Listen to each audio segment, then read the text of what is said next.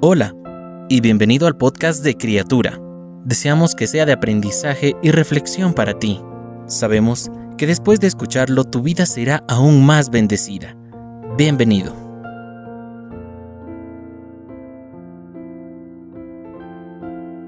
Promesas que se mantienen.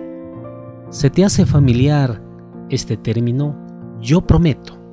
Todos hemos realizado promesas a otros y también hemos recibido de personas a nuestro alrededor por lo menos una promesa. Y si hay algo difícil de ellas, es que son una especie de contrato moral que hacemos con el que ratificamos que cumpliremos nuestra palabra. En la escritura de hoy, que está en el libro de Génesis capítulo 18 versículos 11 al 14, observamos que la palabra nos dice, y Abraham y Sara eran viejos de edad, muy avanzada, y a Sara le había cesado ya la costumbre de las mujeres. Se rió pues Sara entre sí diciendo, Después que he envejecido tendré deleite, siendo también mi señor ya viejo.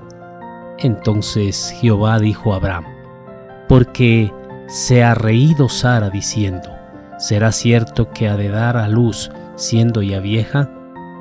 ¿Hay para Dios alguna cosa difícil? Al tiempo señalado volveré a ti, y según el tiempo de la vida, Sara tendrá un hijo. Dios realiza a Sara y Abraham la extraordinaria promesa de que tendrán un hijo. Por la avanzada edad de ambos y fiada en su propia prudencia, Sara se rió al creer imposible que eso pasaría. Ante aquella gran muestra de desconfianza y débil fe, el Señor con su misericordia y sentido de cuidado optó por responderle con su amor incondicional diciendo, ¿hay para Dios alguna cosa difícil? De esa manera recordó a Sara que su palabra es cumplida mediante su poder. No dependía de Sara ni de su duda momentánea o poca fe, sino de la grandeza del Señor y su capacidad para determinar y cambiar la naturaleza de las cosas. Así más adelante la palabra establece, visitó Jehová a Sara como había dicho e hizo Jehová con Sara como había hablado. Y Sara concibió y dio a Abraham un hijo en su vejez, en el tiempo que Dios le había dicho. Génesis 21, versículos 1 y 2. Cuando leemos una promesa del Señor en su palabra, tengamos por seguro que ella será cumplida, porque Él es constante en su voluntad y perfecto en sus decisiones. Como establecen las escrituras, Dios no es hombre para que mienta, ni hijo de hombre para que se arrepienta. Él dijo y no hará, habló y no lo ejecutará. Cuando la duda haga débil tu fe, recuerda que nada es imposible para Dios.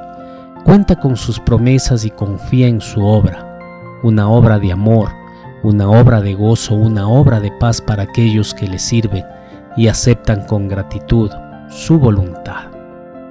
Señor, que tus promesas fortalezcan mi fe cuando me atrape la duda, ayúdame a recordar que en ti nada es imposible y que tu obra solo da lugar al regocijo, paz y gozo de todos los que te siguen y creen en ti. Amén. Cada una de las palabras que se dijeron hoy fueron un mensaje directo del Señor para ti. Oramos para que Dios siga bendiciéndote.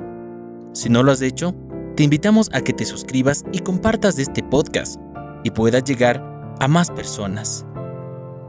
Deseamos que cada día seas una nueva criatura.